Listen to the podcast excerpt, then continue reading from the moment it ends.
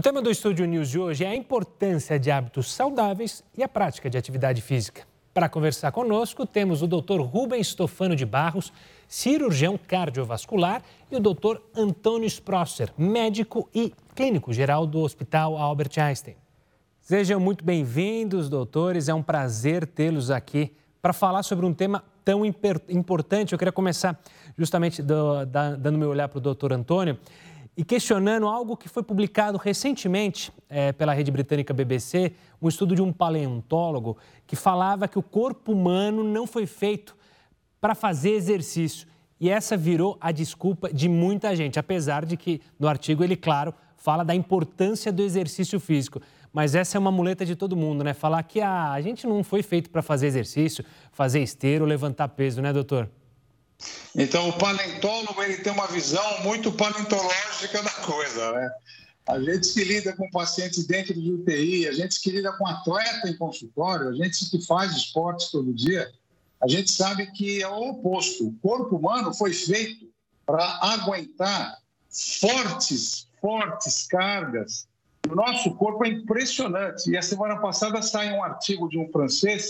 Aliás, francês adora fazer artigo maratona, hipermaratona, que a carga, que, porque a desculpa é o joelho. Ah, meu joelho. Nada disso. Quem faz maratona, supermaratona, tem joelhos fortíssimos. Então, a lei da medicina é: quanto mais você faz, menos atrofia você tem, mais hipertrofia você tem e mais preparado para a luta você está. Aquele, aquela pessoa que sai de casa todo dia e tem, tem muito mais estrutura do que aquela que fica paradinha sem fazer muita coisa. Então, nós seres humanos, a gente gosta de desafio. E para você gostar de desafio, você tem que estar preparado para ele. Então, a gente tem que preparar o ser humano para fazer também atividade física. Não é qualquer um que vai sair já vai, vai fazer. Tem que claro. preparar. E, e, e, esse eu vou fazer o gancho para justamente a pergunta para o Dr. Rubens. Dr. Rubens, o senhor que é, é, trabalha com as questões cardiovasculares, é, as doenças cardiovasculares ainda são as doenças que mais matam. E muitas delas têm resultado com isso que o doutor Antônio falou, de pessoas que não fazem atividade física e, de repente, é, vão fazer uma partida de futebol, vão expor o corpo que não está preparado. É, ou seja, o coração é o que mais sofre para quem não faz exercício físico. A gente pode dizer que é o órgão que mais sofre com a falta de exercício físico? O Antônio antecipou já um aspecto muito interessante, que eu vou chamar de um outro nome bem caipira, bem de interior assim, que é a lei do uso e do desuso.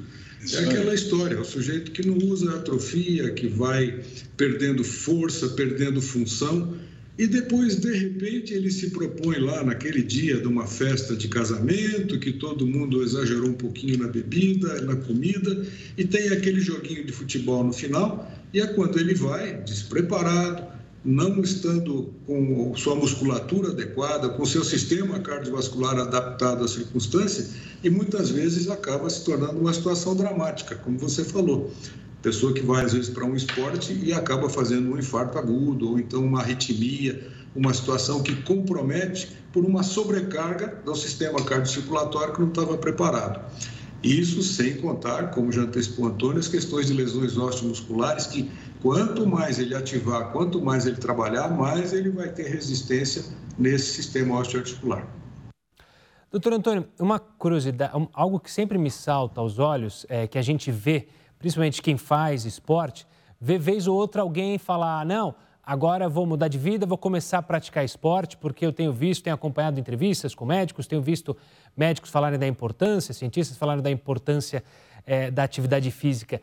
Só que decidem praticar a atividade física sem conhecimento necessário.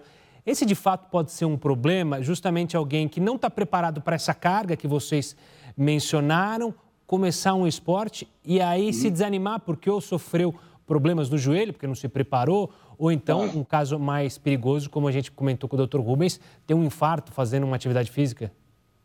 Olha, Gustavo, você chamou atenção para um ponto muito, muito interessante. Só vou citar exemplos de consultório. No meu consultório, às vezes chega uma pessoa e fala assim: Bom, Sproise, esse ano eu resolvi fazer um Ironman. Então eu quero ver se você já me prepara, porque eu já quero fazer um Ironman. Aí eu pergunto, mas quantos triatlos você já fez? Não, eu nunca fiz nenhum, mas eu já quero fazer o Ironman. eu começo a dar risada porque é uma, é uma coisa tão grave o que essa pessoa fala. Nós, seres humanos, Gustavo, o Rubens sabe disso, nós somos imediatistas. A pessoa pesa 40 quilos a mais. No, no tempo de 10 anos, ganhou 40 quilos. Em um mês, você vai perder 10, perder 20. Em um mês, você quer perder os 40 quilos. Você nunca correu 10 quilômetros. Nessa semana, você já quer correr 10 quilômetros. Então, eu sempre lembro que todo ser humano é muito imediatista. E esse imediatismo, ele pode custar a vida da pessoa. Então, antes de você querer fazer qualquer tipo de atividade física, qualquer especialidade de corrida, natação, ciclismo, levantamento de peso, musculação, procure primeiro um médico para para fazer uma avaliação detalhada do que você pode e o que você não pode. Número dois, um preparador físico para saber que tipo de atividade você pode fazer. E número três, levar isso de uma maneira a longo prazo, não a curto prazo. Porque a pessoa, Gustavo, como você falou, é sedentária, nunca viu nada. No primeiro dia ela não vai querer nunca mais fazer. Porque vai começar a doer o joelho, a cintura, a cabeça, vai inventar mil desculpas que está sol, está frio, tá, o ar-condicionado está ligado, e aí vem. Então tem que ter primeiro uma estrutura para saber o que vai fazer da vida, né? Claro. Com licença, Gustavo, deixa eu aproveitar por favor. Aproveitar, deixa aqui e vou jogar mais uma bola aqui para o levantar a bola para o Antônio cortar. Você que faz clínica, que você é, é, é dedicado, eu imagino, gostaria que você falasse da sua experiência atual com essas novas drogas que o pessoal tem utilizado para emagrecimento rápido, uhum. sem cuidado, sem orientação médica.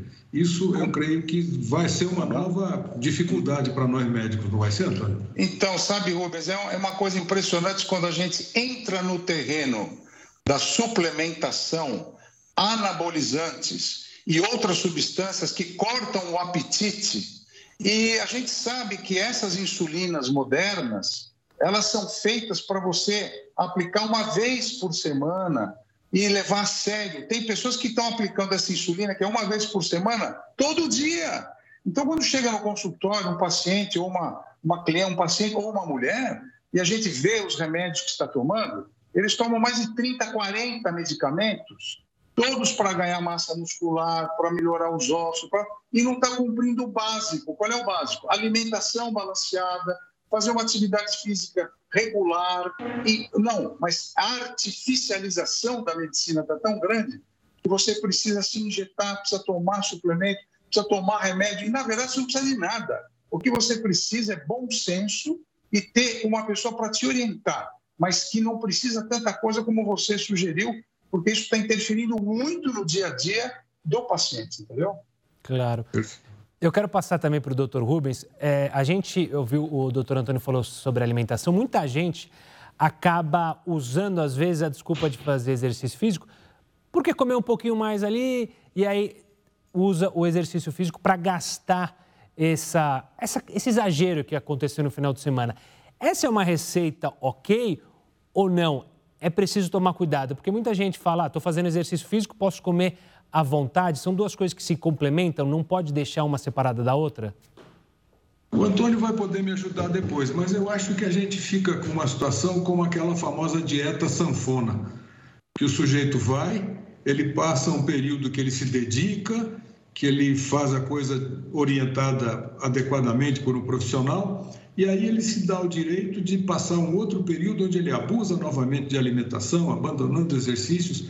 É, eu creio que seja uma coisa semelhante, o sujeito acreditar que aquele exagero de um final de semana ele vai conseguir consumir durante a semana seguinte não é adequado. É a sequência que vai permitir uma, uma dieta balanceada, como o Antônio já colocou, é ele fazer diariamente sua atividade física. É, talvez é, isso daí esteja sendo apenas uma fuga, uma forma da pessoa se iludir, porque ele não vai conseguir.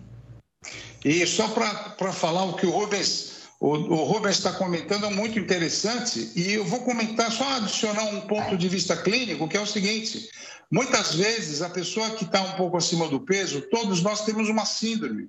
E essa síndrome é chamada aí do metabolismo tardio, é o seguinte: você tem ácido úrico alto. Imagina você que tem ácido úrico alto Você tem uma gota entre aspas, e no fim de semana você toma vinho, caipirinha, whisky, come e tal. O seu ácido úrico vai, vai lá para cima. Então, essa pessoa vai treinar na segunda-feira com a gota a, a mil por hora. Então, ele tem inflamação no corpo inteiro e aí ele vai ficar um mês para regenerar do aquele gasto da segunda-feira. Porque, como a gente sabe, o ácido úrico são microcálculos que depositam nas articulações. Então, se eu comi e bebi, vou ter uma, uma crise. E aí eu vou na segunda-feira, ah, não, agora eu vou treinar, aí que vai piorar mesmo, entendeu, Gustavo? Não é, Rubens? Então a gente tem que ter muito cuidado, Gustavo. Quando eu comi muito e bebi, então eu vou caminhar só. Depois que eu perdi um pouquinho de peso, aí eu vou começar a trotar. Então essa ideia é muito errônea e perigosa, viu, Gustavo? E a gente vê, quem frequenta a academia, vê exatamente acontecer isso. Na segunda-feira, o malandro, a malandra vai e se acaba no exercício físico e aí é exatamente o que você falou, tá errado, né? Doutor, é, é, doutor Antônio, eu queria, você falou sobre essa questão da caminhada. Existe um tempo mínimo de exercício que a gente deve fazer? Porque, obviamente, tem pessoas que são predispostas a, a elevar é, o nível do, da sua atividade física, e isso é legal, mas quem não tem essa é, corrida do dia a dia, essa praticidade de poder se dedicar mais ao esporte, teria um tempo mínimo dele fazer exercício para manter o corpo bacana, no sentido de a saúde, não esteticamente Sim. falando? Boa pergunta sua. Hoje foi saiu no British Medical Journal, no jornal britânico de medicina, que é um jornal muito famoso, né? E foi publicado o seguinte: 10 minutos de atividade física diariamente já é suficiente para você ter alguma coisa melhor do que o sedentarismo. Então, tudo, Gustavo, é bom senso na nossa vida, sabe? Se você tem uma dona de casa ou um dono de casa, mais modernamente falando, mas que sobe escada, desce escada, passa roupa, desce, leva a criança para a escola caminhando, volta caminhando, o que vale são os minutinhos que a gente soma e no final do dia você fica espantado que às vezes você fez atividade duas, três horas sem saber. Você pensa que é só sair na rua para correr, pedalar, nadar? Não, não é não.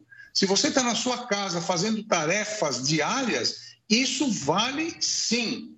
Aí tem pessoas que falam, doutor, eu só vou andando da minha casa até o ponto de ônibus. Mas quanto que tem de distância até o ponto de ônibus? Ah, tem um, um, quilômetro, já 800 metros. Pô, mas ele foi, voltou e ainda andou o dia inteiro no trabalho. Então, uma coisa é teoria, sabe, Gustavo? A teoria fala que você tem que ficar 150 minutos por semana. Mas a prática não é assim. A prática a gente sabe que não é assim. E eu estou cansado de ver atleta no consultório muito doente e pessoas acima do peso e obesas muito saudáveis. Então, muitas vezes as pessoas pensam que ah, eu estou magro, estou atleta, eu estou bem. Está bem nada. Vai fazer exame com o Rubens lá, você vai ver que tem muita coisa com problema. E às vezes o cara tem sobrepeso e está obeso, mas ele treina todo dia, ele leva a sério a vida dele, ele é muito saudável. Então, existe a percepção de saúde que é totalmente errada, entendeu, Gustavo? Claro. Apro aproveitando, aproveitando vou, citar, vou citar o caso de um paciente que é um exemplo para mim. É um paciente que eu implantei um marcapasso nele há cerca de 5, 6 anos atrás e ele era um maratonista. Ele é funcionário de uma farmácia, vendedor da, da farmácia, e ele me disse, quando implantamos o marca-passo, doutor, eu corro. Eu falei, olha, para sua sorte, você tem uma doença benigna, uma doença do nosso sinusal, aonde você vai poder usar o marca-passo. Nós fizemos um ajuste de programação que o marca-passo permite que, com a atividade física dele, acelere a frequência cardíaca, compensando o débito cardíaco, que é a quantidade de sangue que nós precisamos ter circulando. Pois bem, ele começou a notar que ele não precisava nem fazer isso para manter a forma, que é exatamente o que o Antônio colocou. Ele mora num bairro mais periférico e tem 5 quilômetros aproximadamente da casa dele até o trabalho. Ele vem, ou ele vem caminhando, ou vem de bicicleta diariamente e volta para casa. Aos finais de semana, que ele tem mais tempo disponível, aí ele vai trotar um pouquinho e fazer a atividade dele ele está perfeito, ele tem pressão arterial normal, a frequência cardíaca dele, o marca-passo, ele registra para a gente a média de frequência cardíaca. A frequência cardíaca dele, ela faz uma curva de subida e descida durante o exercício perfeita, como se fosse um coração normal. Ah. Então, até mesmo dependendo do tipo de patologia cardíaca, do tipo de alteração que você tem, no caso no meu caso que eu trabalho com pacientes de marca-passo, a gente tem até que estimular esses pacientes a manterem realmente a atividade, para não se tornarem obesos, para não se tornarem pessoas que depois poderão ter outros tipos de complicação. Eu quero falar também sobre outros problemas de saúde que podem ser melhorados com atividade física, diabetes, obesidade, que a gente já tocou aqui. Mas antes eu preciso ir para um rápido intervalo. Na volta a gente fala mais sobre o assunto. Não sai daí. Estúdio News está de volta. Eu sigo aqui com o Dr. Rubens Tofano de Barros, cirurgião cardiovascular, e Antônio Sproser, médico e clínico geral do Hospital Albert Einstein. Doutores, queria ouvir de vocês também. Um, vocês citaram já a obesidade. A obesidade atinge a nossa população, é, não só aqui no Brasil, mas em todo o mundo. E também a diabetes, que é um problema é, forte aqui no Brasil. Fazer esporte pode melhorar a qualidade de vida de um diabético, doutor Rubens? Olha, é, não há dúvida que sim. Não é bem a minha praia, mas o que eu posso te garantir é o seguinte: quando nós nos deparamos com um paciente diabético em pré-operatório e esse paciente não é disciplinado, eu costumo fazer o seguinte: não sendo uma cirurgia de emergência, eu peço que ele procure o endocrinologista, mas e que esse endocrinologista tenha consigo de nutrição que saiba compreender a necessidade do paciente. É, o que eu vejo muitas vezes nos ambulatórios de, de serviços públicos de saúde, existe aquele, aquele impresso já tradicional, dieta para o diabético. Só que o nosso paciente, via de regra, eu que trabalho com muito paciente previdenciário, esse paciente ele não tem condições, na maioria das vezes, de seguir aquela dieta, ou então, em algumas ocasiões, aquela dieta não está dentro do que é o dia a dia, a realidade dele. Nós temos hoje aqui no nosso hospital, na Santa Casa de Misericórdia de Marília, um ambulatório multidisciplinar, onde os nossos pacientes todos passam previamente, e isso tem sido um resultado muito importante. Esses pacientes eles têm um pós-operatório melhor, eles têm uma recuperação melhor, porque envolve não só o diabetes, mas também doenças respiratórias, obesidade, situações que podem criar é, dificuldades no pós-operatório. Você tem um paciente, um obeso mórbido, ele normalmente o paciente é, após duas, três horas, quatro horas de cirurgia, ele é, já é estubado, ele já é desmamado do respirador. Esses pacientes levam dias, porque a musculatura torácica ela rapidamente deteriora e não consegue manter a ventilação desses pacientes. O Antônio tem experiência em UTI, eu tenho certeza que ele deve ter também situações semelhantes. Antônio, eu quero passar também, é, adicionar para o seu comentário, justamente a questão de de fato, o esporte ou praticar atividades físicas pode retardar também o envelhecimento? E por que, que isso acontece? É, sua pergunta, Gustavo, é muito importante e, além de tudo que o, o professor Rubens acabou de falar, é muito interessante porque o diabético já tem um estreitamento dos vasos sanguíneos no corpo inteiro. O obeso também tem essa patologia. E quando a gente envelhece, vem aí para mim, uma das piores coisas que é perder massa muscular. Então, a gente tem sarcopenia associado a um diabetes, associado à obesidade, então é um quadro muito sério. E também vem a demência mais tarde. E tem um remédio para tudo isso aí que eu estou falando, que é atividade física. Vocês vão dar risada o que eu vou falar, mas é sério. Em 1996, eu fui fazer o meu primeiro Ironman no Havaí, e a gente sabe que é uma distância longa. Você nada 4 mil, pedala 180 quilômetros corre 42. Em 1996, o mais velho nessa prova tinha 52 anos de idade. O ano que vem, 2023, se Deus me permitir, eu vou fazer o meu terceiro Ironman no Havaí. E eu fui ver agora a idade de, dos caras que vão competir comigo. 84 anos de idade vão fazer essa prova. Sabe que 84 anos de idade, você fazer tudo isso que eu falei? Então, então isso repercute o quê? Nós, seres humanos, estamos vendo, comprovando que a atividade física bem direcionada é capaz de prevenção de demência. E na demência, eu estou falando Alzheimer, Parkinson, demência senil, isquemia do cérebro, Estou falando em melhora e cura do diabetes tipo 2. Se você tem diabetes tipo 2, que é um diabetes diferente do diabetes tipo 1, que é, é autoimune. Mas o diabetes tipo 2, que é maus hábitos, se você faz bonitinho, você não tem mais diabetes, você não tem mais hipertensão. Então, existe cura, mas é um programa que você tem que levar a sério.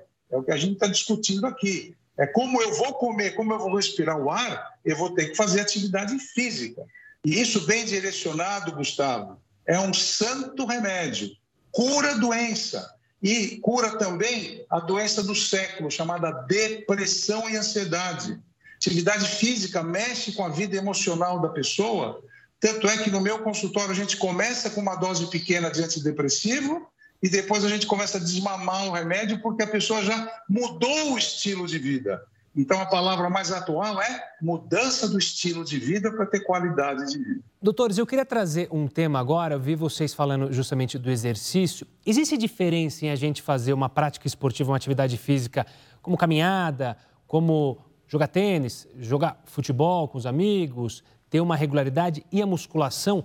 Há diferenças em como isso age no nosso corpo? A musculação e uma atividade é, cardio, digamos assim? É assim, olha, toda vez que você faz uma atividade aeróbica, vamos supor que você vai correr. Ah, você correu. Aí você pedalou. Aí você nadou. Aí você jogou bola. Aí você fez, subiu escada, pulou corda. O que a gente sabe atualmente é que você tem que estar preparado para o esporte que você faz ou para a atividade física que você faz.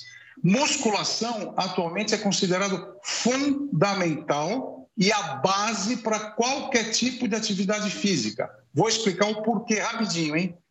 O, no, o, nosso músculo do corpo inteiro, bíceps, tríceps, perna, não interessa, o músculo do corpo vai atrofiar com a passar da idade. E a musculação, exercício de resistência, ele faz com que a fibra muscular ela permaneça estável. Ainda mais você comendo um pouquinho mais de proteína. Não estou falando de tomar suplemento, hein? Estou falando de se alimentar bem. Então, a alimentação boa e musculação, você tem um músculo bom. Aí você pode fazer os outros esportes. Mas, paralelamente à corrida, à natação, ao ciclismo, à subescada, aos outros, jogar bola, jogar tênis, tem que fazer um pouquinho de musculação para você deixar a sua coluna forte, o abdômen forte, as pernas, os braços, a coluna cervical. Todo mundo fica no computador o dia inteiro. Então, a gente tem que fortalecer o corpo. Você está certo, Gustavo tem que se preocupar sim com musculação, pelo menos duas vezes por semana. Boa. Doutor Rubens, a gente passou por uma pandemia, ainda está numa pandemia, e claro que isso afetou a rotina das pessoas. Aquelas que praticavam atividade física na academia acabaram deixando de ir por conta do medo de ter o vírus. Isso foi sentido com vocês, com os pacientes, ou seja, um, uma falta de cuidado no pós-pandemia ou durante a pandemia, agora nesse pós-pandemia, se assim posso dizer, que as pessoas ficaram mais desregradas, ou seja, praticando menos esportes, abusando é, do cigarro, da bebida alcoólica. Deu para perceber isso? Teve uma alteração? Sem dúvida, sem dúvida, Gustavo. E, é, eu vou usar um, um exemplo paralelo, que é dentro da minha atividade. Os marcapassos cardíacos, eles funcionam como uma bateria que tem uma durabilidade. E nós fazemos revisão periódica desses pacientes. Nós temos como identificar a carga dessa bateria para indicar o momento adequado da troca, troca do gerador de marca-passo. No período da pandemia, nós tivemos um, uns três ou quatro meses iniciais que realmente os pacientes desapareceram todos.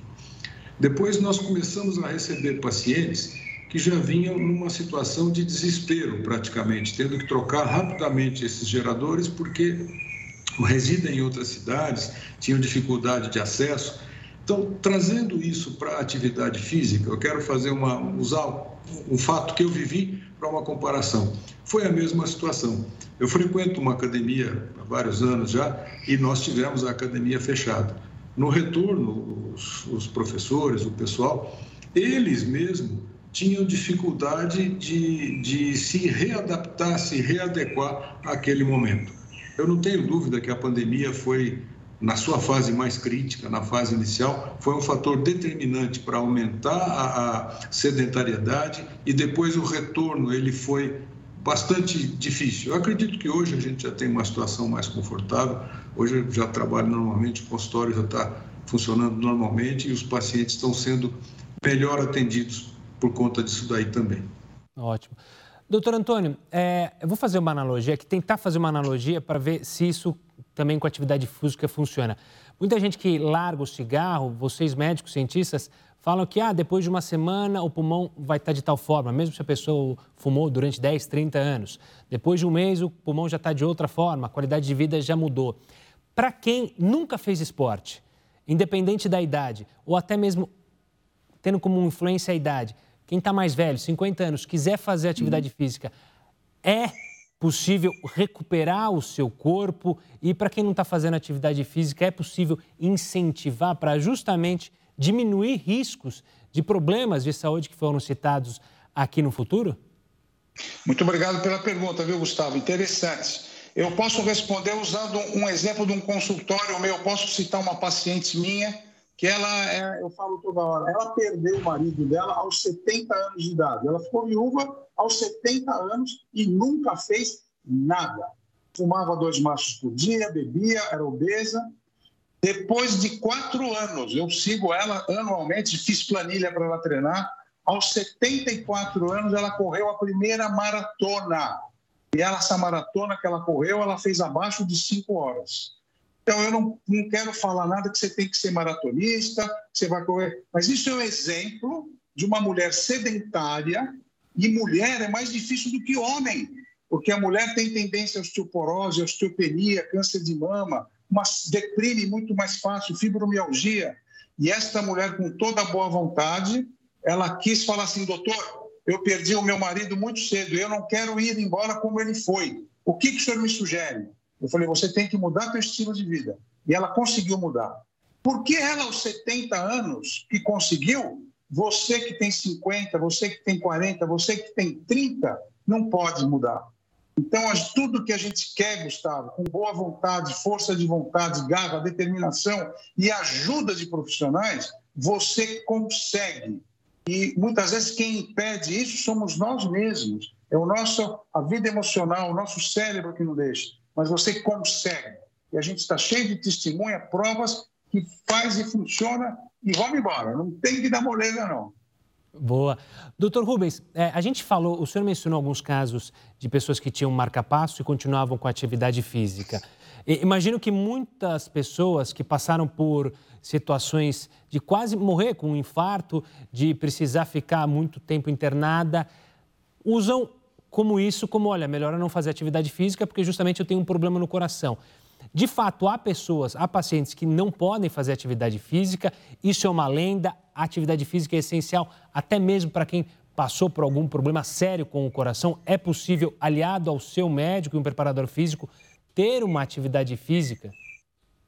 Sim, não tenha dúvida que pode. É claro que há de se dosar é, dependendo do que aconteceu com essa pessoa. É, eu vou usar um exemplo extremo: a doença de Chagas.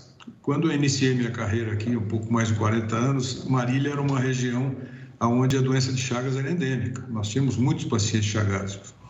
E os marcapassos da época, eles tinham muito pouco recurso. Eles simplesmente faziam o coração bater um pouco mais acelerado, mas nenhum deles interferindo na força do coração. O coração ele tem que ter uma determinada força para impulsionar o sangue através do nosso corpo. Esses pacientes, eles tinham sim uma restrição muito maior, porque o coração deles não conseguindo bombear adequadamente, corações dilatados, eles perdiam a força, então essa limitação os transformava em pessoas quase é, é, incapacitadas totalmente com o exercício. Outras situações, o infarto, depende desse infarto. Às vezes são infartos pequenos, de região pouco extensa, que não comprometem essa função de bomba do coração e a pessoa pode e deve, porque o exercício físico pode propiciar a formação de circulação colateral, que é uma, vamos dizer assim, uma cirurgia natural que esses pacientes são submetidos.